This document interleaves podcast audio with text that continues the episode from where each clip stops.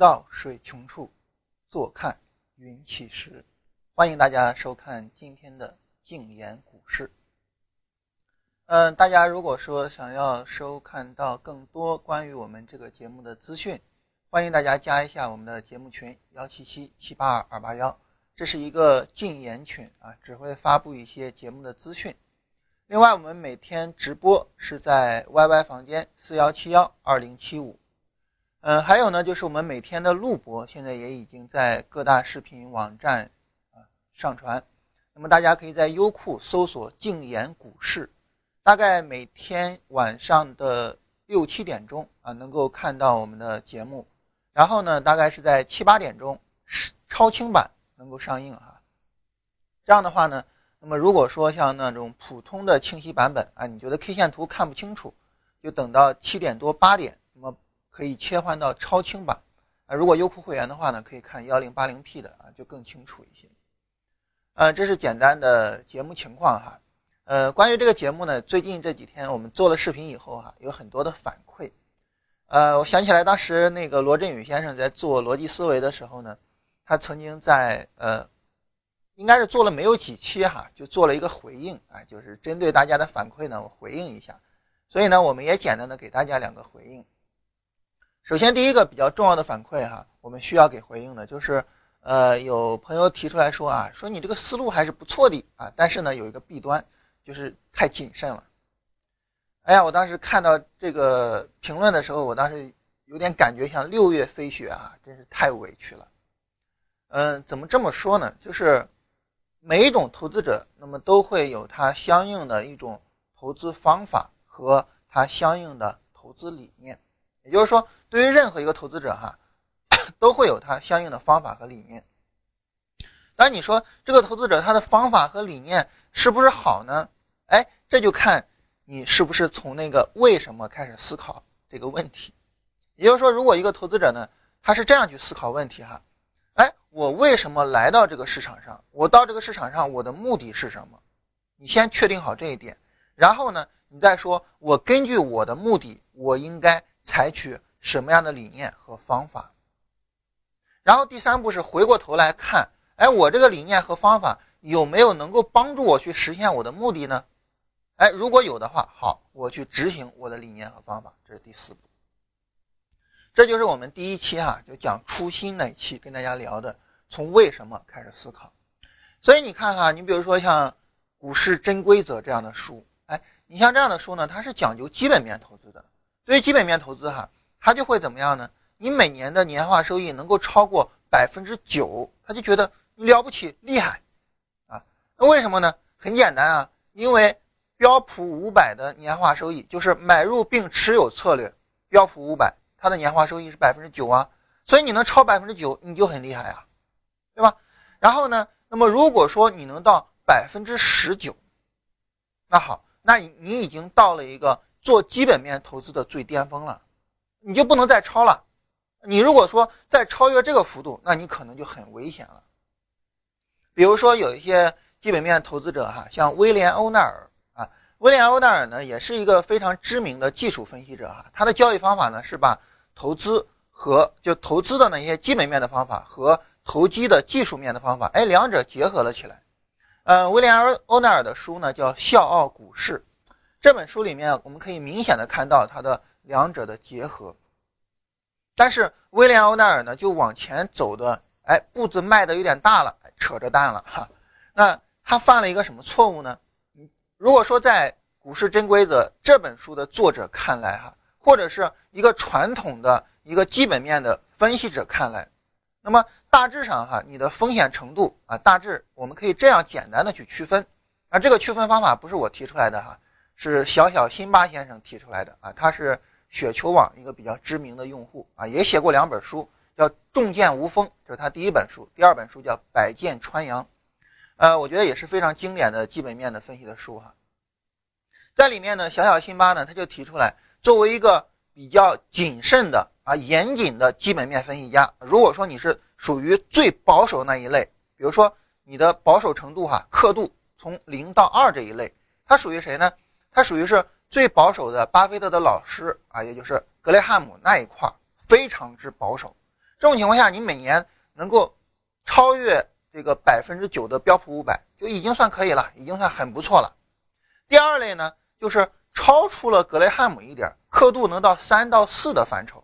三到四的范畴谁呀？比如说巴菲特啊，这已经到了基本面分析、基本面投资的最巅峰了。那收益多少呢？巴菲特我们说嘛，百分之二十多嘛。啊到这个程度就已经是最高了。再往前就危险了，也就是你到四到五就很危险了。比如说威廉欧奈尔先生就是四到五。那你说威廉欧奈尔的分析和格雷汉姆他有一个什么区别呢？它的区别在于这儿哈，我简单的跟大家罗列一下，因为基本面咱们也不懂哈，咱们就简单说一下。对于格雷汉姆来说呢，他是这样：首先呢，我要找到一家哎伟大的企业，这是一个非常值得我去投资的企业。那就我来讲哈，我个人对基本面的粗浅理解啊，咱们好像是昨天还是前天哈，这个停止录音之后，我跟大家简单聊了一下。那第一个呢，就是这个行业一定要是一个蓬勃发展的行业，它的标志性特点就是。供给和需求都在增长，啊，这也是我们的一贯思维了哈。你是先看行业后看个股。第二呢，就是这个个股它要有它自己的一个非常宽广的护城河。简单来说，在互联网时代，它要有它非常强的用户粘性。第三点呢，就是这个企业要有非常好的现金流，也就是说，它卖东西最好是收现金啊，然后呢，拿别人的货最好是打欠条，哎。这样的话呢，这个企业就是非常好的，满足这三条啊。那这样的话呢，这就是一个非常伟大的企业，对吧？那找出来伟大企业，这只是第一步，我还有第二步，就是什么呢？一定是在这个伟大企业暴跌的时候，它的价格要远远低于它的价值的时候，这个时候我去买进。这种情况下呢，在格拉汉姆看来哈，你就拥有了一个东西，什么呢？叫做安全边际啊。所谓的安全边际呢，就是价格比价值要低，这个时候你就安全。啊，哪怕是这个价格已经从一个伟大的企业变成一个只是一般的比较好的企业了，哎，它价值稍微一回归，你就不至于赔钱呀，啊，所以就这样一个概念。但是呢，这个威廉欧奈尔呢，他的思路不是这样啊。威廉欧奈尔的思路是什么呢？我必须要看到你这家企业，你的利润要涨起来，也就是说，你的每年利润要有增长，甚至说连续五年增长，这个时候我才会买。但是我们想哈。如果说一个伟大的企业遭遇一些暂时的波折，导致它股价有一个暴跌，那这种情况下你不去买，然后呢，你等到它的利润有增长，也就是说它走出这个低谷了，你再买，我们想那个时候股价是不是就比较高了呀？所以呢，当股价比较高的时候，这种情况下呢，那么对于格拉汉姆来说，他可能早就埋伏进去了，但是我们就在半路上去买进的，所以呢，这个时候这个我们就说威廉欧奈尔呢。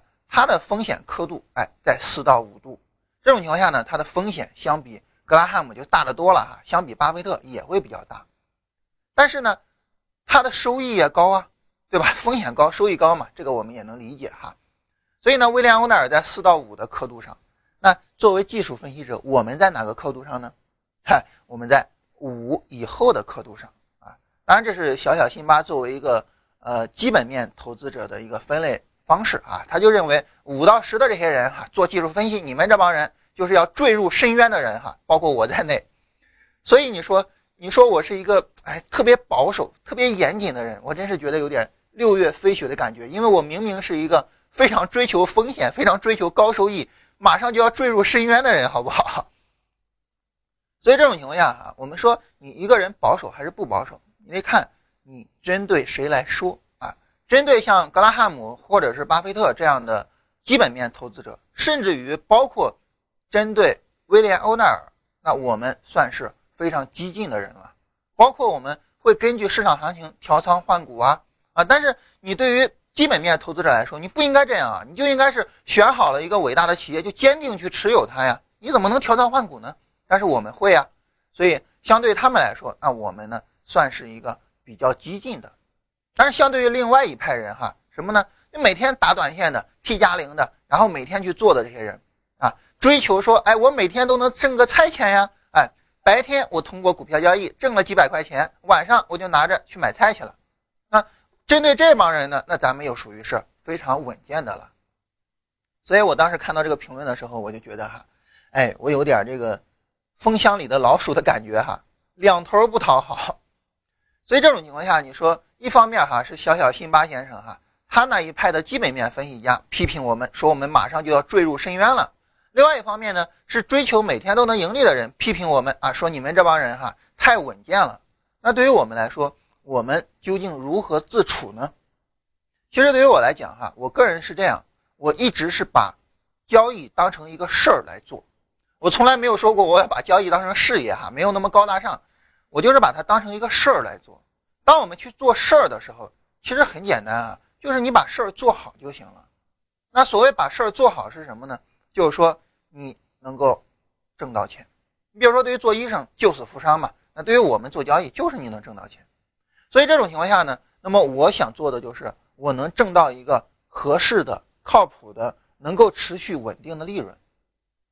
那我觉得呢，这样持续稳定的利润来说呢，它有一个根基，什么根基呢？就是。实业的收益率，啊，所以这在这个思路上来讲，我有点向基本面靠拢哈，我有点往那方向靠拢。也就是说，你的收益率不能够超出实业收益率太多。如果说你超出来太多，就说明这个收益率可能持续的难度会非常大，啊，当然这是我的偏见了哈。所以呢，从在这一方面，在理念这一方面哈，其实我有点偏向于基本面这一块啊，我是比较追求稳定的这种。略微超出来十亿呃十业的收益的这种收益率，所以我个人大致追求的收益率呢，就是百分之四十到百分之八十之间啊。那我认为这是比较合理的年化哈，年化这是比较合理的。这是一个方面。那第二一个方面是什么呢？第二一个方面就是，如果说你是追求这样的一种收益的啊，你也是追求这种稳健操作的，那没有问题啊，咱们一起把这个节目一起去办下去啊。所谓一起办下去。很简单啊，就是其实大家每一个问我们问题，都是在启发我们，帮着我们去找话题，帮着我们去跟大家去沟通、去聊嘛。所以这个节目不是我在做，不是我跟振兴我们这个团队在做，而是我们所有人大家一起在做。那如果说你是追求这种跟我一样哈，追求这种稳健收益的，那我们一起把这个节目做下去，做好它啊。我们把交易当成一个事儿来做，这是一个方面，这是我们在思路上往基本面靠拢的这个方面。那另外一个方面是什么呢？另外一个方面就是往激进这一派靠拢。往激进这一派靠拢是个什么概念呢？就是大家知道我们是做期货的嘛。那你做期货的话呢，收益率相对来说呢可能会比股票要更高一点，但是呢难度风险也会更大一些啊。这个是对应的，没什么可说的。那如果说你是做这种短线的，做这种收益的，那就很简单啊。那你没有必要照搬我们的东西，但是呢，你可以拿着我的东西去。放在你的知识体系里面，你看有没有它的位置？换句话来说呢，就是以你之体，哎，拿我之用啊。就是我们知道那句话嘛，“中学为体，西学为用”嘛。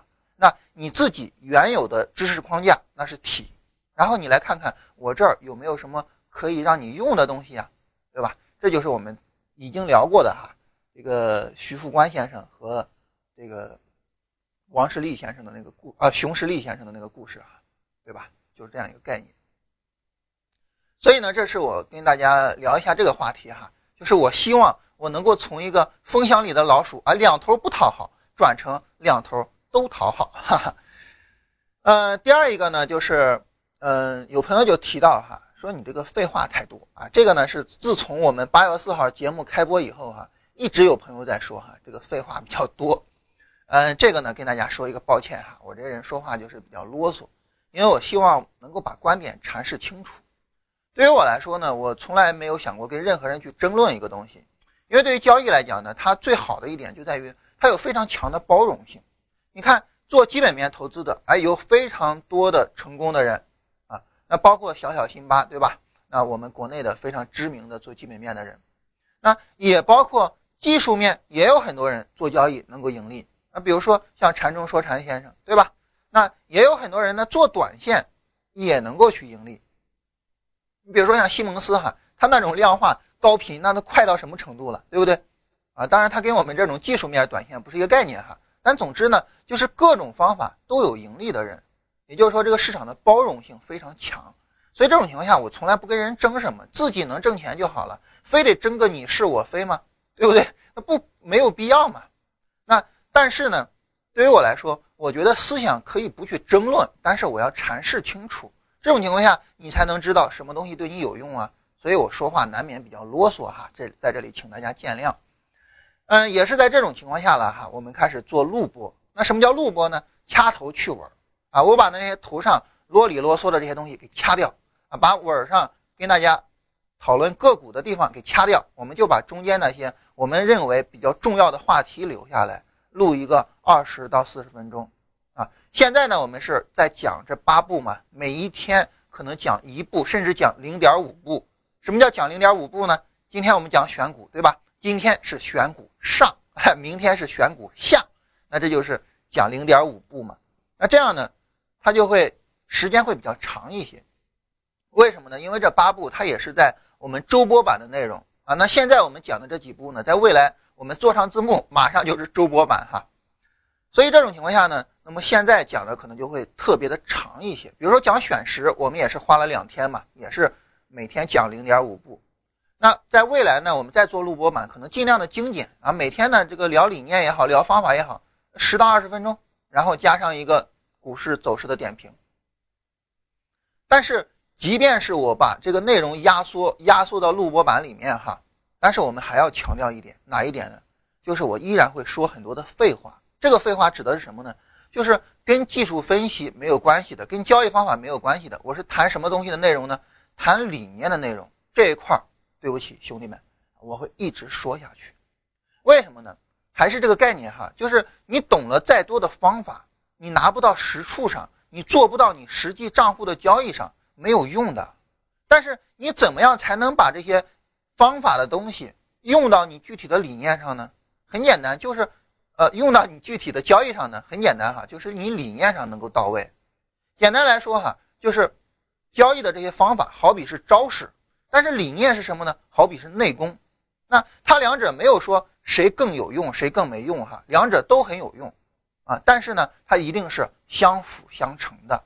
所以呢，我们会有一些时候呢跟大家讲理念啊，大家就会觉得可能哎废话太多；有些时候呢讲方法，大家就会觉得啊纯干货。其实不是哈，它两者至少在我看来哈，两者都是干货，关键是你怎么给它柔和去运用。所以这种情况下，哈，这个方法它就好像是武器啊，阳刚之道；而理念好比是内功，柔和之道。那么我们有柔有刚啊，一步一步的慢慢往前走。所以我们说哈，这个文武之道一张一弛啊，就是说周文王跟周武王两位老人家治理国家哈，一张一弛，张弛有道。你不能硬拼着往前冲哈，不断的学方法。那你也不能成天啊谈佛论道哈，搞那么虚。但是我们两个都会有啊，在这里呢，如果您还是不喜欢讲理念的内容，那哪一天我们讲理念的时候，您不要看就可以了哈。但是对于我来说呢，我是觉得两者并重啊，他没有说谁更重要，两者同样重要。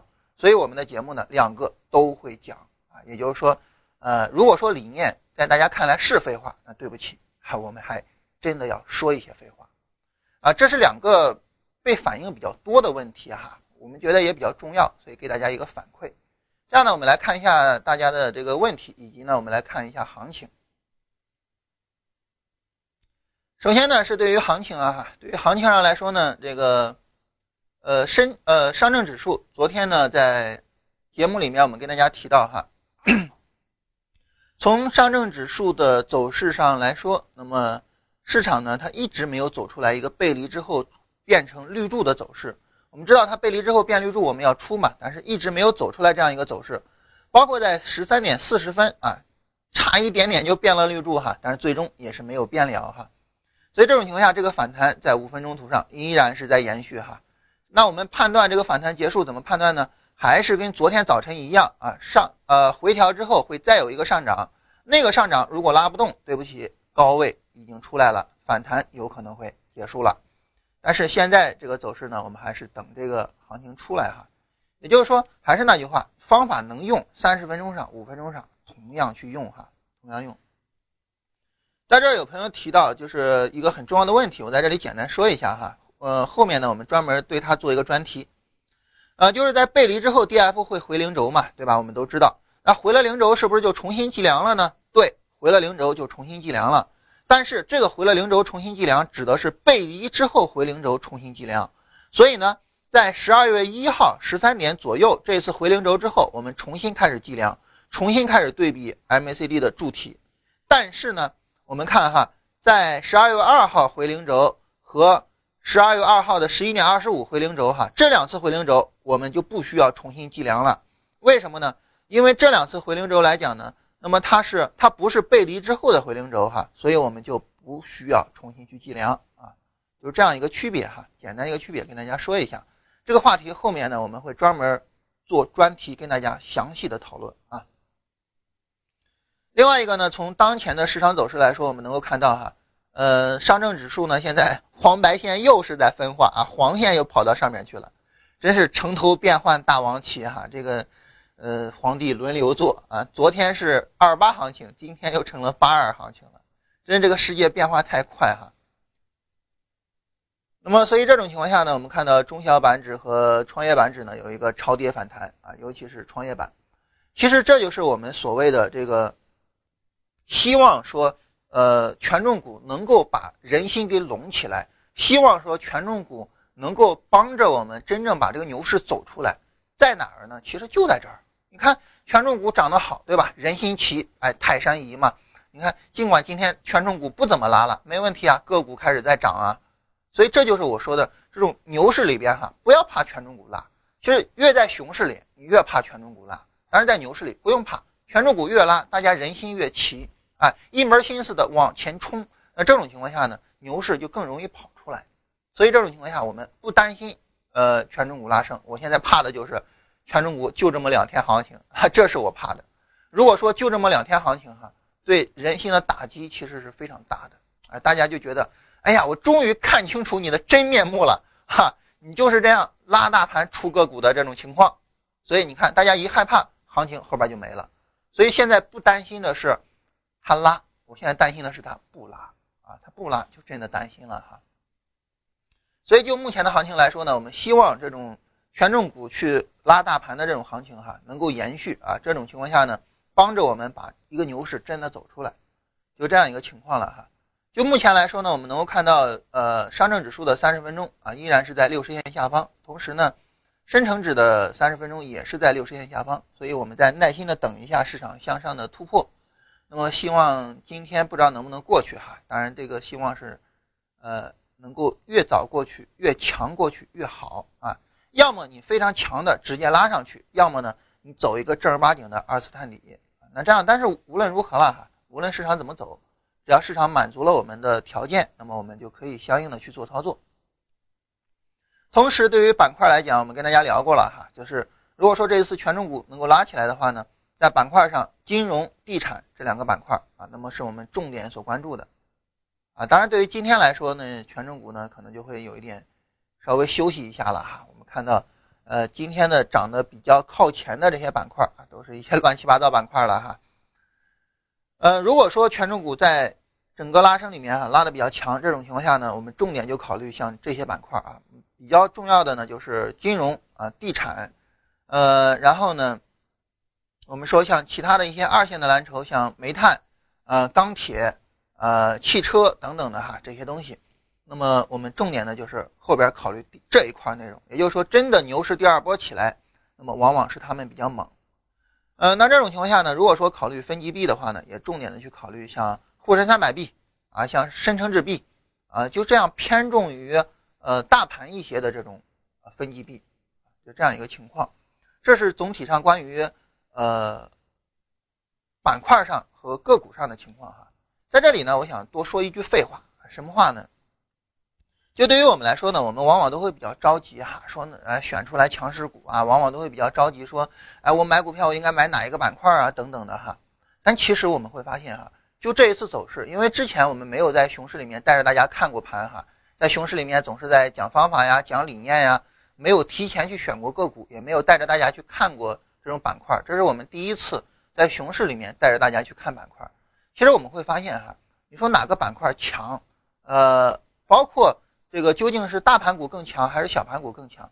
其实你不用去分析，不用去什么，市场自动的就跑到你面前了。市场主动就跟你说，现在金融地产比较强，啊，现在是大盘股的行情啊。那这种情况下呢，你如果说去做指数的投资，而不是说做个股投资的话呢，那你就去投那些偏重于大盘股的指数。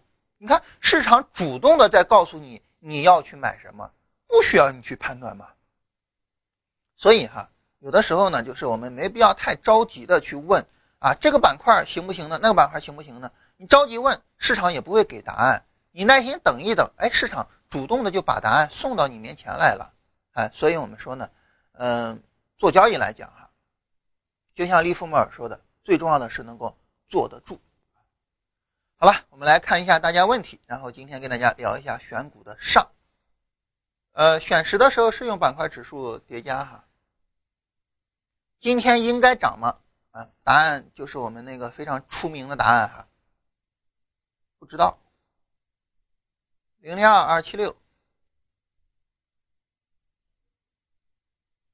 万马股份啊，这个熟哈，嗯，这只股票我觉得不要去操作它，急跌缓涨嘛，很明显的急跌缓涨。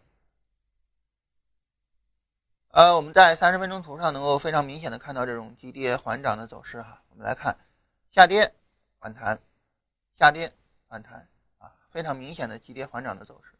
这种情况下，后面趋势延续的概率会比较大一点。三零零。零六六，三川股份啊，这个相对来说呢就比较强一点了哈，呃，往上再拉升啊，那这种情况下呢，这只股票还是有考虑的价值的啊，呃，向上突破之后呢，回档前期高位啊，还还是有考虑价值的，但是万马股份考虑的价值不大。大盘的五分钟，大盘五分钟，如果说是上证指数的话啊，我们来看哈。如果说是上证指数的话呢，在昨天并没有一个背离走出来啊，在昨天下午十三点的时候是有一个背离了哈，但这个背离被修正了，所以这就是为什么我们要等背离出绿柱啊，等它一下确认的一个原因哈。而这个背离呢被修正啊，所以后面就没有背离出来了，所以上证指数一直到现在，一直到现在都没有背离出来。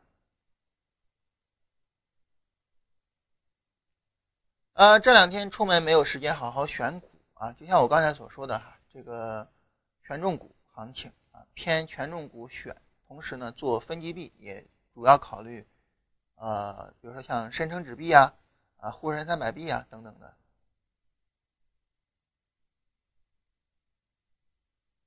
昨天在五分钟图上的尾盘没有背离哈，刚才已经说了，大盘股的大幅拉升是不是呃？是不好的事情啊，这个我跟大家说了哈，呃，大盘股的拉升这个问题哈，熊市和牛市不一样啊，在熊市里边它确实不是好事儿，在牛市，尤其是牛市的第二阶段，也就是牛市第一阶段往往是个股普涨哈，在第二阶段往往就是权重股在拉，权重股气壮山河，你说如果没有他们拉升，大盘没有一个大幅度的上扬，怎么能叫牛市呢？所以第二波权重股拉升，正是凝聚人心的时候。那个时候就正是万千股民往里冲的时候。你会发现，呃，证券开户数量增加，就是那个时候增加最多啊。但是你说，哎，往往牛市这个时候啊，往往就是赚了指数不赚钱。那这个你就不能怨行情了，只能怨你自个儿。你为什么不去买指数呢？你就像现在这个行情似的。如果说在未来哈，指数涨，行情呃个股不涨，假如说是这样，那我们现在就说了嘛。买大盘股，买沪深三百币或者是深成指币，那这种情况下你怎么可能赚不到呢？对不对？在去年牛市的时候有过一个段子哈，这个段子说的是什么呢？这个段子是说哈，呃，今年啊牛市几个月啊，我终于把过去三年熊市挣的钱给赔掉了。那原因很简单哈，因为过去三年的时间，我们从一四年往前倒推哈，其实从一二年末啊到一三年。啊，然后这两年，尤其是这两年哈，那么个股涨得其实是很不错的啊，尤其是中小板指和创业板指，在一二年年末之后再也没有创过新低，这个我专门跟大家讲过。所以这种情况下，你做个股当然能挣钱了。但是到牛市的第二波，也就是到一四年这一波，那这就是权重股行情啊，这就是金融，呃，尤其是证券股的行情啊。那你这个时候你不操作他们，然后你赔钱了，你怨谁呀？对不对？所以还是那句话，就市场会主动告诉你现在是哪个板块走得更好，然后呢，他告诉你了，你不接受这个信息，你就非得去做小盘股，这个好像怨不得市场吧，对吧？所以这种情况下呢，那么呃个股普涨在牛市里边哈，我觉得并不是一个太大的问题，所以是这样一个情况，就是我们跟着它的节奏走就好了哈。呃，昨天总结的十七次牛市没有任何两个大牛市是相邻的，那当然了，牛市之后必然是熊市，熊市之后必然是牛市嘛。这次会不会是大牛市？答案是不知道。这是说检验检验方法的时候，那五步哈，智能交易检验和模拟检验应该怎么做？这个智能交易检验主要是主要哈，针对像期货这样的品种啊，股票上很少用。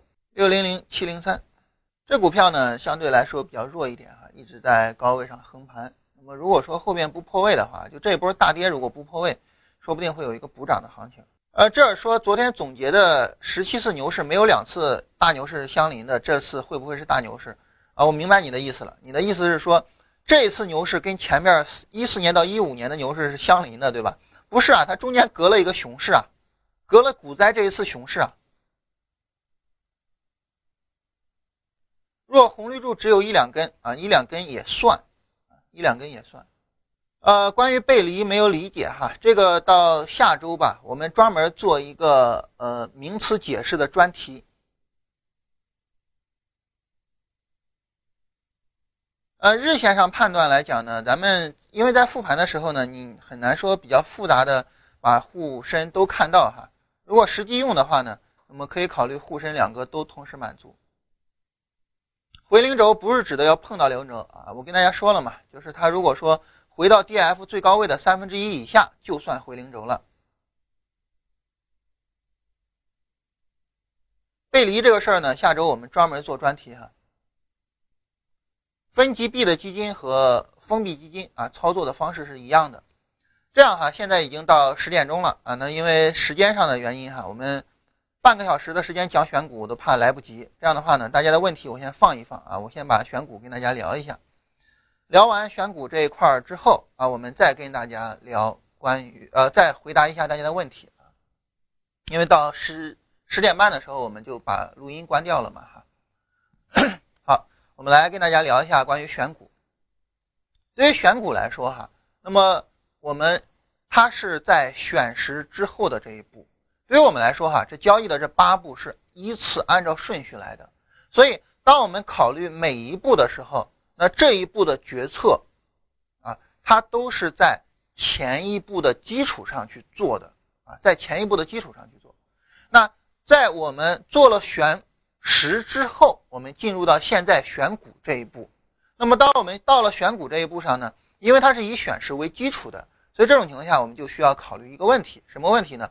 就是如果说我以选时为基础，那么我选股的目的应该是什么？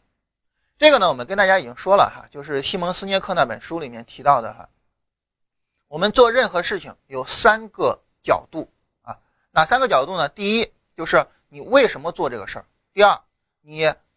怎么样去做这个事儿啊？第三就是我要去做这个事儿了。那你首先回答为什么，再去回答怎么做。呃，当然，如果说大家呃不大喜欢看书的哈，可以搜索一下西蒙斯涅克在 TED 的演讲，那里边讲的也非常清晰，我觉得是一个非常重要的理念了哈。呃，在这里边呢，那么我们去考虑我选股是为什么选的时候，这个时候我们往往第一反应就是。啊，我选股就是选出来强势股啊，连续涨停的，然后怎么样怎么样？那么我们一这么说的时候，其实还是已经抛离了第一步的基础，还是那种思维，就是哎，我就是直接把一个呃东西拿过来，我去按照这个方法来，我就能挣钱啊！我只要是能够选出来强的股票，我只要能选出来涨停股，我就肯定能挣钱。这不是的，没那么简单的。如果说按照我们这种程序化的思维哈，就是第一步、第二步的这种思维，那么。当你做出来选时之后，当你能够做到年化收益百分之十六之后，什么叫年化收益呢？就是复利哈，年复利百分之十六。当你能够做到这个时候，我选股的目的是什么呢？我选股的目的就是我要超越年复利百分之十六。而我超越年复利百分之十六，比如说我能到百分之二十六、百分之三十六，那这个时候怎么去实现呢？很简单哈，这个百分之十六是做大盘得来的，对吧？我们直接去做上证指数，我们能够得到年复利百分之十六。那我怎么做到百分之二十六、百分之三十六呢？就是我找的股票要比大盘要强，啊，也就是说，大盘在涨的时候我赚，我要比大盘赚的要多。那这种情况下呢，比如说像去年呃，这一次大牛市，那我们根据做大盘来讲，我的盈利是百分之八十九，啊，那如果说我现在这一次我去做个股，那我的盈利就要超过百分之八十九。那如果说我做个股的盈利是百分之一百八十九，那这样的话呢，那么我就能够在复利上帮助我去超越百分之十六啊，就是这个道理。所以这种情况下呢。那么我们选股票的目的，并不是选出来多么强的股票，并不是非得选出来什么涨停股。当然，我们之前跟大家聊股票的时候，哈，那么有的时候也能偶然的买到涨停股。比如说，像比较典型的哈，是有一天我记得是某一天周五啊，就是当时我们买证券股的那一次啊，我们一共好像是买了呃七只还是八只股票啊，当时好像是有六只还是几只涨停啊，就大部分的股票都涨停了，因为你都是证券嘛。当时证券啊、东方财富啊都涨停嘛，所以所以带来这样一个结果，就是我们也会偶然的也会买到这种涨停股，但是我们不以此作为目的。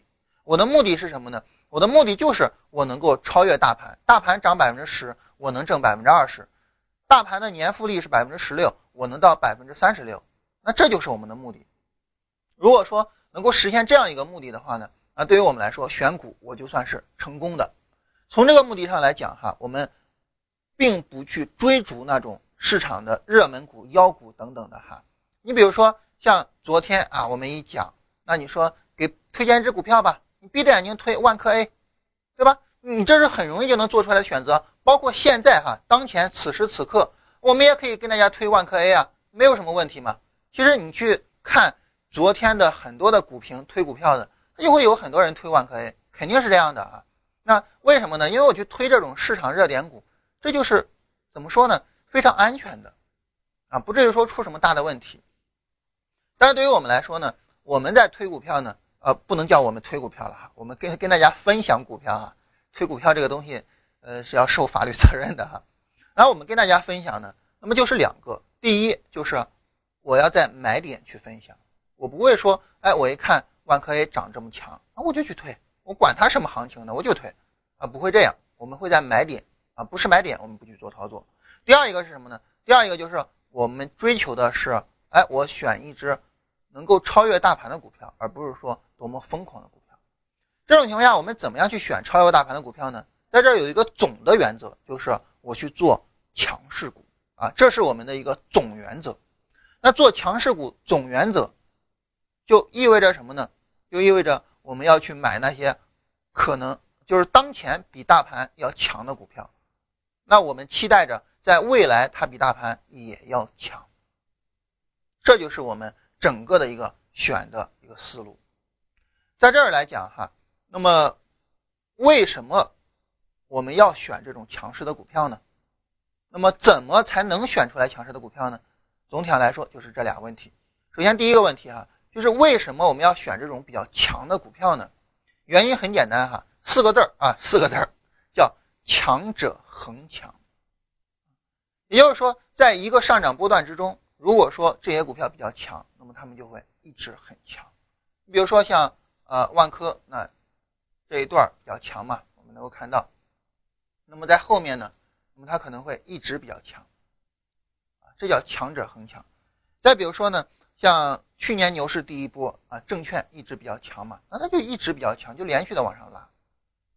在市场的这种板块轮动过程之中啊，它是有两个规律同时在起作用。第一个规律叫做强者恒强，也就是在一个上涨波段之中，那么这个板块强，它会一直比较强。第二个呢叫做板块轮换，也就是当一个波段结束了，市场经过一次回调，展开第二个波段的时候，往往市场就要转换板块了。所以你会发现呢，在后面呃牛市第二波的时候，也就是到那个呃一到三月份那次回调结束之后。那么中小板和创业板开始发力，证券股当时基本就没怎么涨。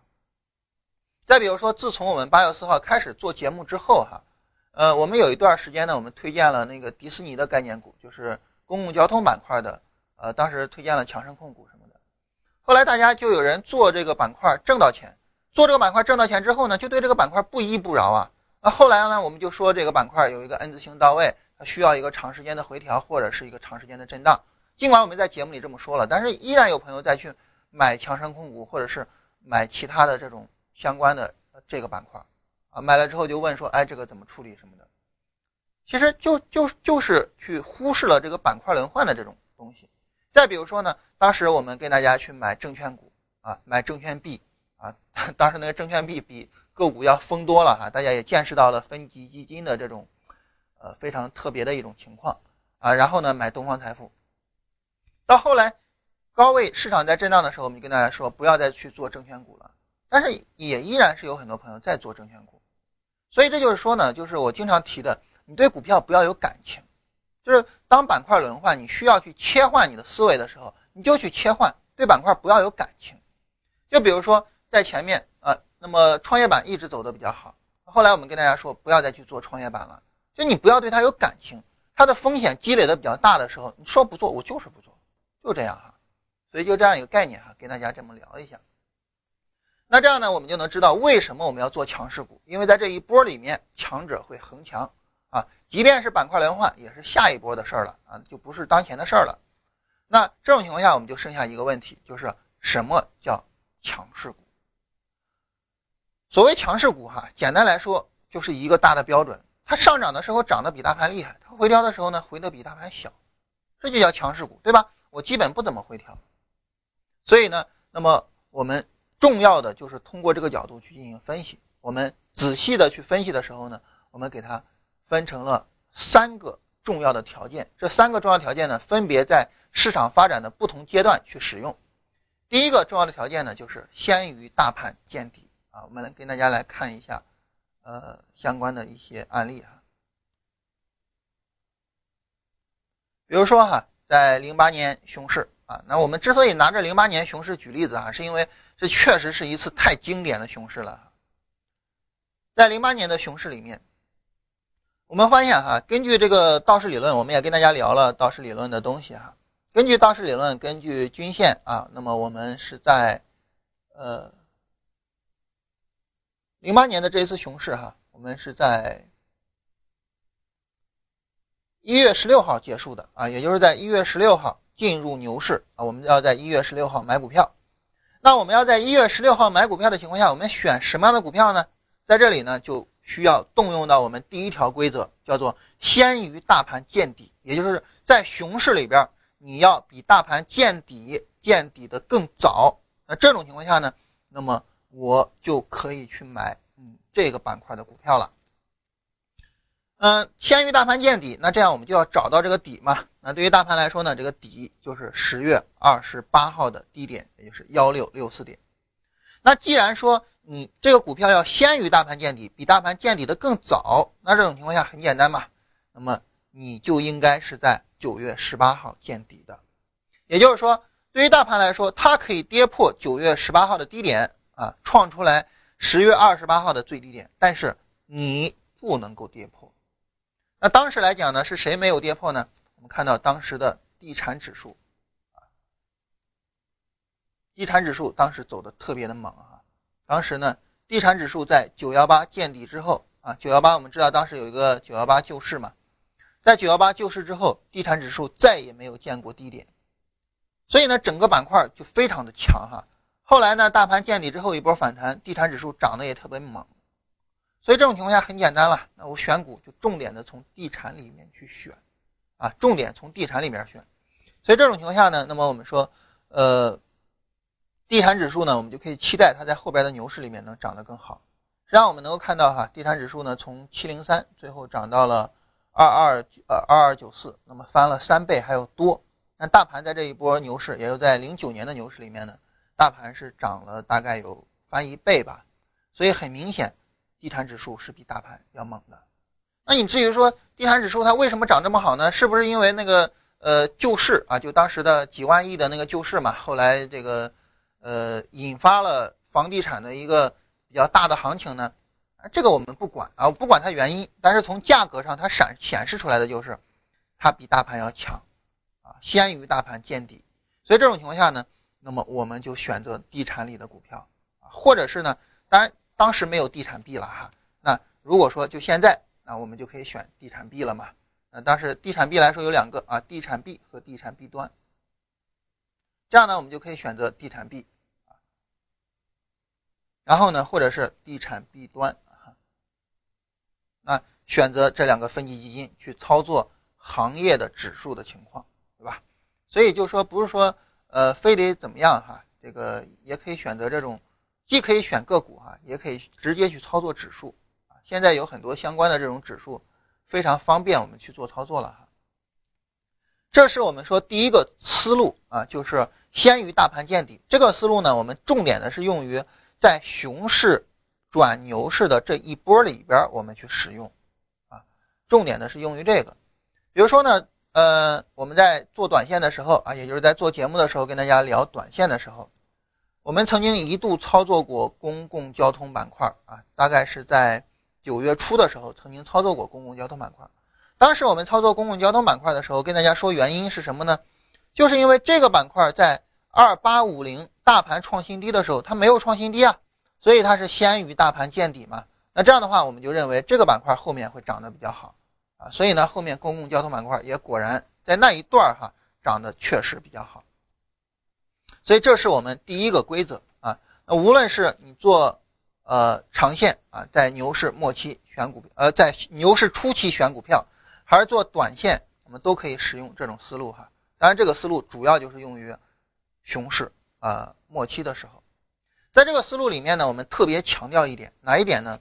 就是如果说哈，在大盘上涨的这一小波里边啊，也就是因为我们判断这个大盘转为牛市了，我们需要它涨一段嘛，我们得需要它涨一段，它才能够转为牛市嘛，对吧？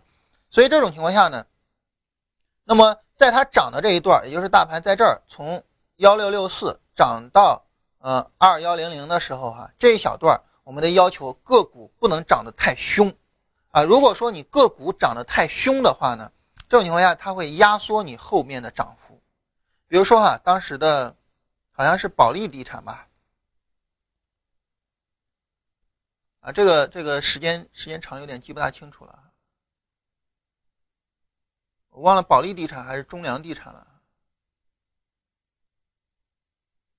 我们看哈，在当时啊，大盘没怎么涨，它就非常快的翻了一倍，那后面呢回撤也比较大，那这样就很不理想，就是因为你很快翻了一倍之后呢，你会压缩你的这个空间，尤其是它后面又很快的回调，不符合第二点的要求，所以当时我们就没有选哈。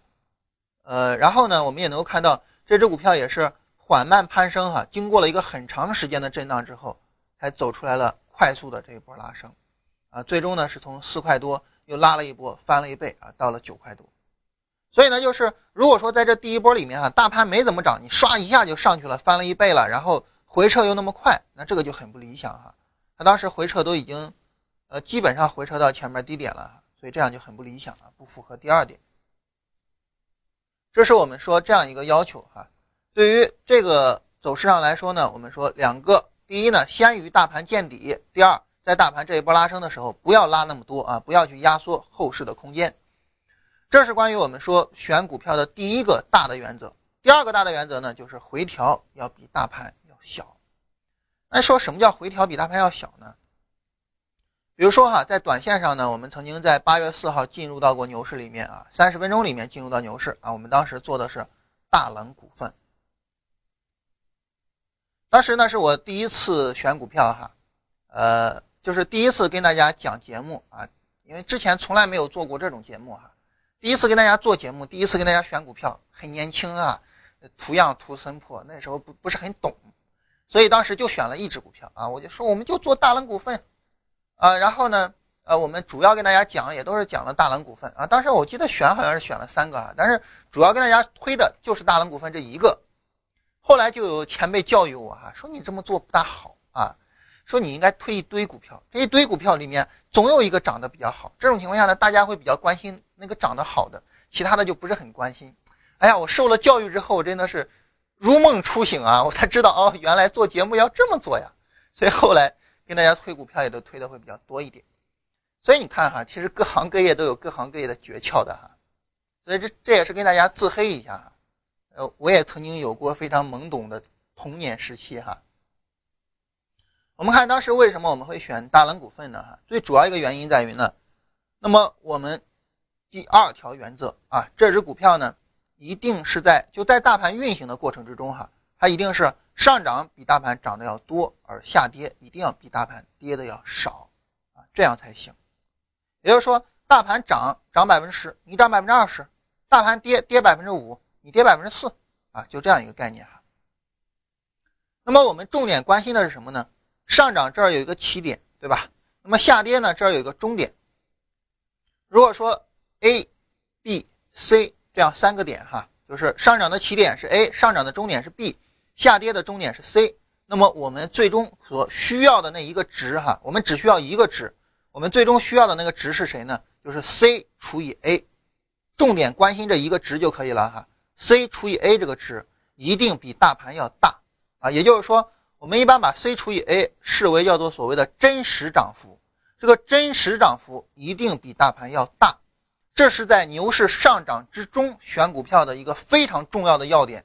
也就是说，它的真实涨幅大的情况下，才说明它比大盘强。那这种情况下呢，我们看在当时来讲哈。呃，大冷股份的 C 除以 A，大冷股份的 C 是十三啊，那 A 呢是九块多，所以 C 除以 A 呢，真实涨幅也有百分之三十多，对吧？也有百分之三十多。但是对于大盘来说呢，我们来看大盘当时的情况。从短线上来说哈，大盘这已经是进入到一个牛市嘛。我们看 C 除以 A 是一个什么概念呢？三千五百多除以三千三百多，你连百分之十都不到的，对吧？所以这种情况下呢？那么这只股票呢比大盘更强，所以呢我们当时就选了它进行操作，而实际的结果上我们也能够看到哈，呃在周八月五号的开盘价啊是十四块五，而最高呢到了十八块五，也就是有了四块钱的利润。那四块钱的利润除以十四块五的进场价，那这样的话都有百分之二三十的一个利润哈。但当时大盘的一个波动，我们看。如果说我们从十四呃十月五号的开盘价，呃三千七百四十五，到它的最高价呢，也不过是三千九百，呃四千多一点啊，也就是涨了没有百分之十，所以你看它远远超出了大盘，是大盘的两倍还要多，所以这是第二个方法哈，就是我们在回调的时候一定要比大盘回调的要小，重点关注的就是 C 除以 A 这个数值。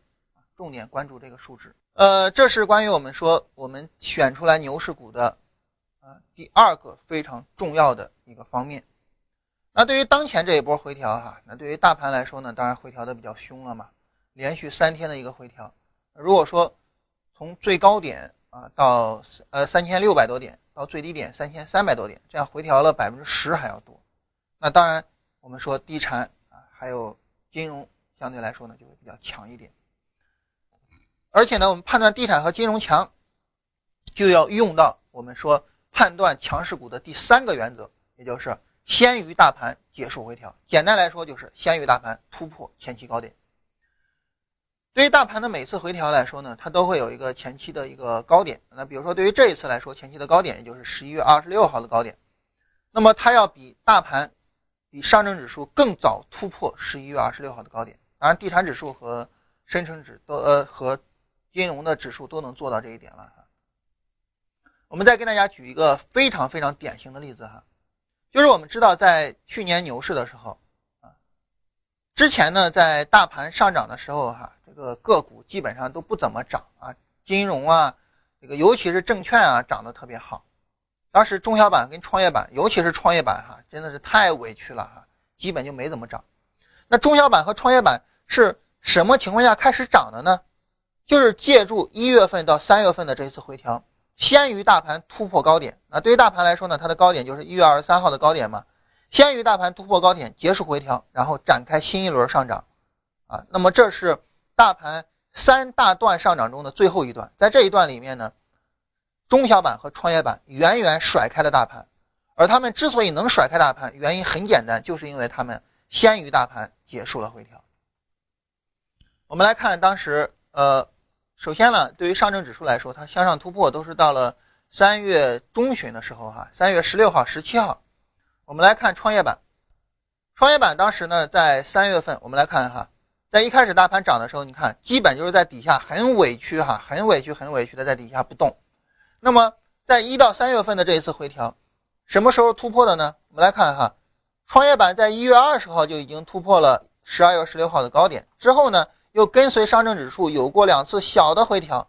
这个小的回调的高点呢，是在二月五号出来的，而二月五号这个高点也早早的在二月十三号就突破了。你至于说你大盘后边的回调，我根本就不屌你了。所以这种情况下，创业板完成了一个弯道超车。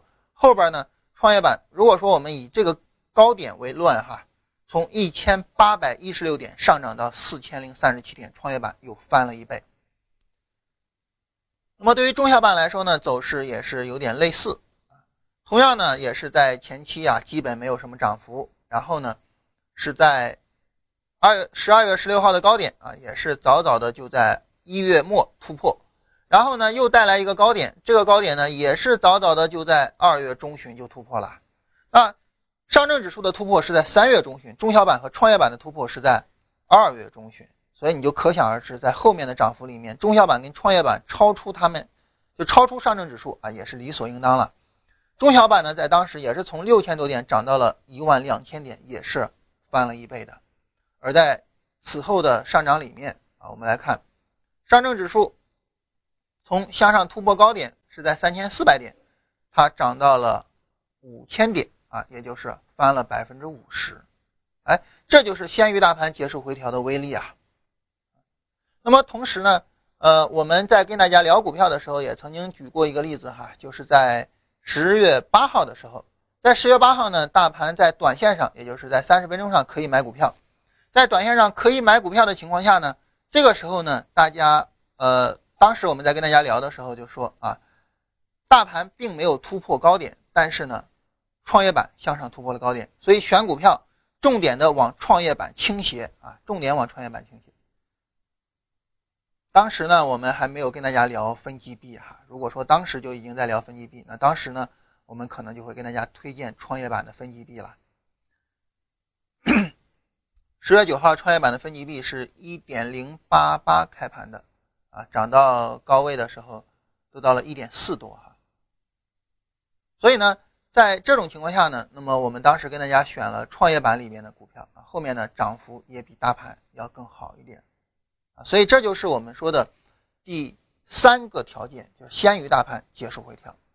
那么一般情况来说，哈，在熊市的末期、牛市的初期，我们重点的是使用第一条原则啊。如果说在第一条原则它能够同时使用第二条原则的情况下啊，比如说我们在零八年年初啊，我们是同时使用了第一条跟第二条，也就是说，它同时会要求从十二月九号。到十二月三十号的回调，你不要太大嘛，所以我们同时使用了第一条跟第二条，在牛市的初期，重点使用第一条跟第二条；而在牛市的发展阶段和牛市的中后期，我们重点使用第二条跟第三条，也就是不同的时候，我们使用不同的方式方法去选择相应的强势个股啊，这是总体上的一个选股思路哈。总体上就是一个词儿：强者恒强，选强势股。选强势股的方略就是这三个大的条件。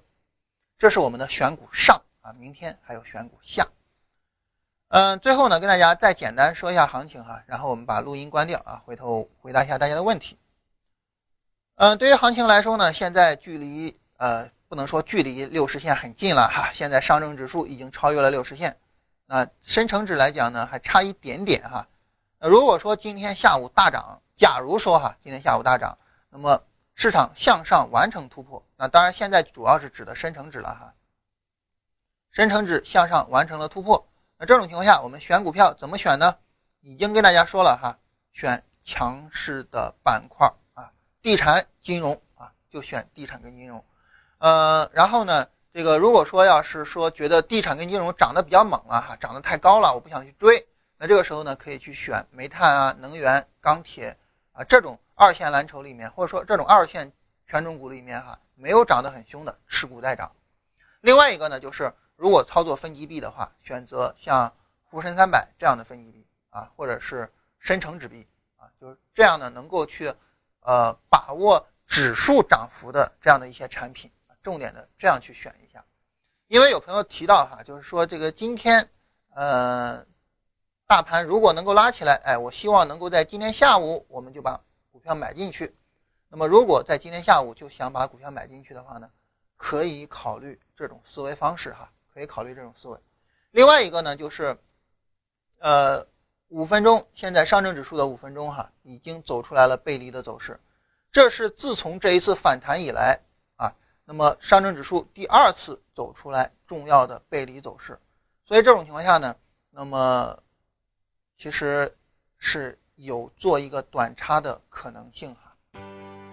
好，这是简单的大盘的情况啊。那么跟大家这么说一下，那这样呢，我们把录音停一下，我们来回答一下大家的问题。我们来看看大家主要哪些方面的问题。